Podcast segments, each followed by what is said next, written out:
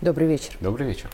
А, не могу с тобой не обсудить. Э, буквально 29 апреля прошла уникальная совершенно э, конференция, глобальная конференция по многополярности. Проходила она на базе в том числе и телеканал «Царьград», и мы транслировали это мероприятие.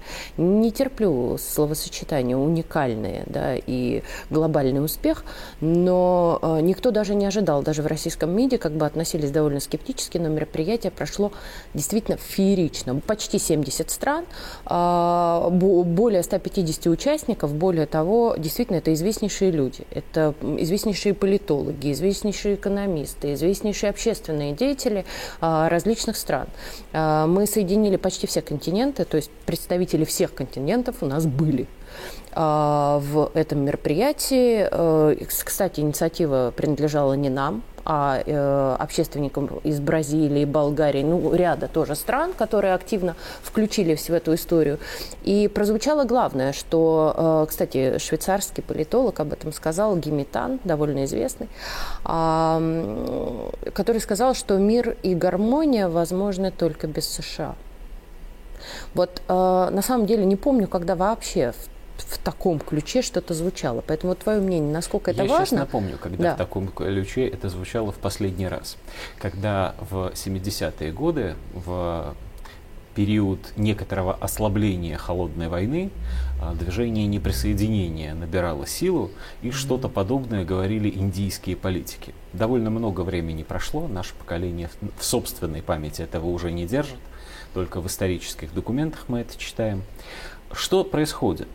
Ну, во-первых, происходит вещь, которую на Западе отказываются признавать, а она, тем не менее, есть.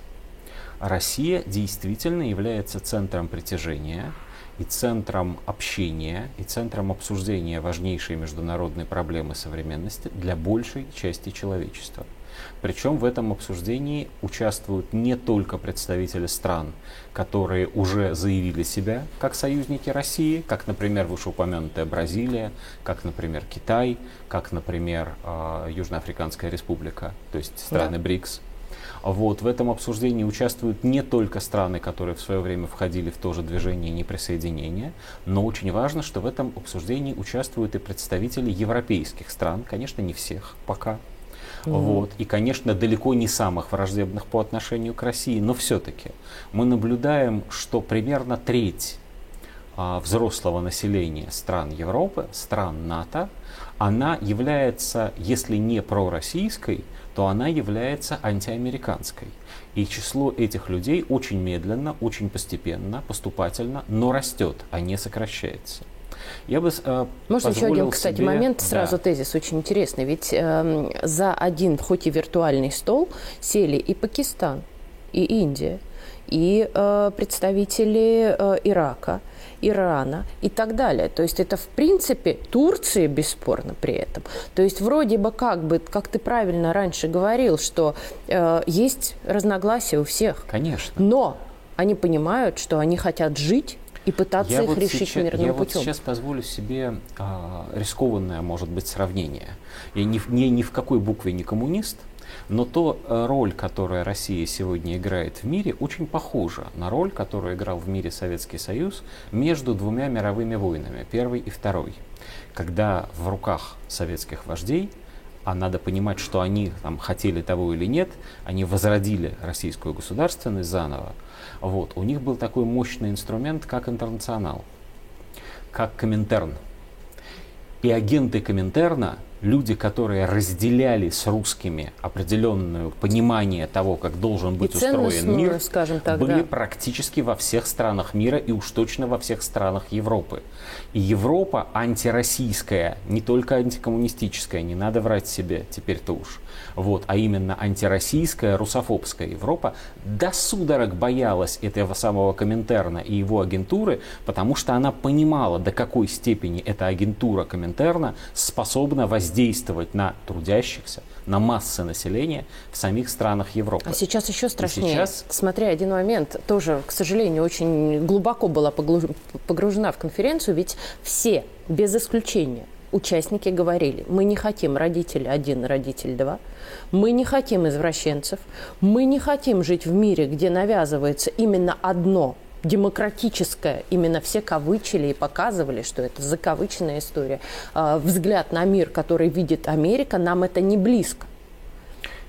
Именно так. И все эти люди разделяют некоторую единую идеологию. Она не до конца очерчена, она не до конца оформлена, она содержит в себе внутренние противоречия, пока, да. хотя бы потому, что очень трудно на самом деле христианину разговаривать с мусульманином, а иудею с буддистом по целому ряду вопросов.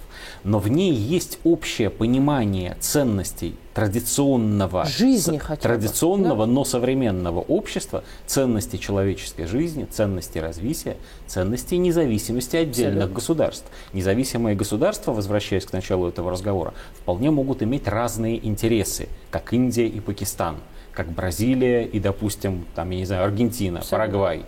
В конце концов, как Россия и Китай, да. тоже не обязаны друг с другом во всем соглашаться и не будут. Кстати, вот с Китаем, тут же скандал какой случился, тут все Очень западные СМИ начали, да, да. начали тиражировать историю, но ты, я понимаю, что понял. Но это как раз сейчас. Что давай Китай в ООН про, да, проголосовал Китай против в ООН нас. заголосовал якобы за антироссийскую да. резолюцию, не было такого. Но это, к сожалению, история не но про то, как плохо повел себя Китай, а это история про то, как, к сожалению, наша отечественная государственная пропаганда, в том числе и пропаганда дипломатического нашего ведомства, разворачивается медленно, реагирует плохо, а когда реагирует, начинает сквозь зубы что-то объяснять, так сказать, для умных, вместо того, чтобы сказать просто «они врут, ребята».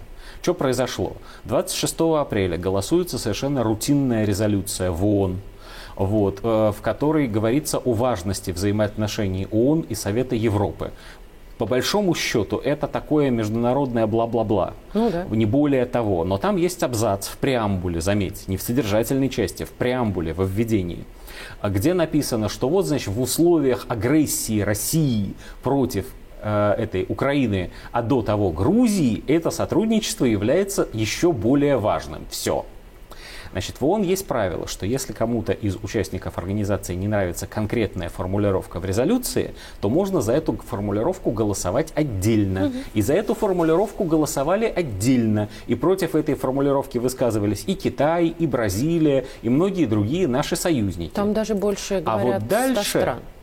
Что? Больше 100 стран. Больше 100, да. 100, 102 страны проголосовали угу. против этой формулировки. На минуточку. После чего все эти страны большинство из этих стран, за исключением России, Сирии и еще там нескольких, а, Казахстана, если я не ошибаюсь, Туркменистана, вот, еще, э, Северной Кореи, еще кого-то, вот, проголосовали за резолюцию в целом. То есть Китай не голосовал за антироссийскую формулировку. Что произошло после этого?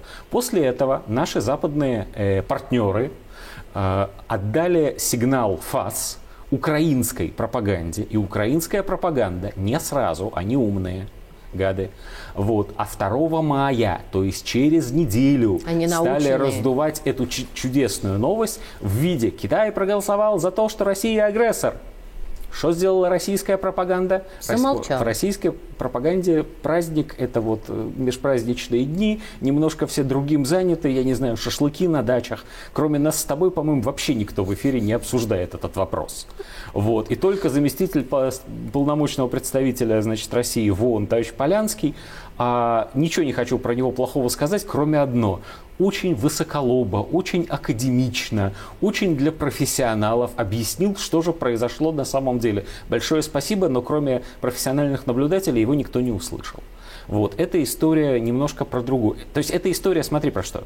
Это история про то, что с одной стороны взаимодействие России со своими, Уникально. да, с большим количеством союзников происходит, и мы центр притяжения, а с другой стороны мы на уровне своей собственной внутренней пропаганды не умеем своему же собственному народу объяснить, что на самом деле происходит. Вот Но... на ну. этой пессимистической ноте мне кажется, что мы должны, да.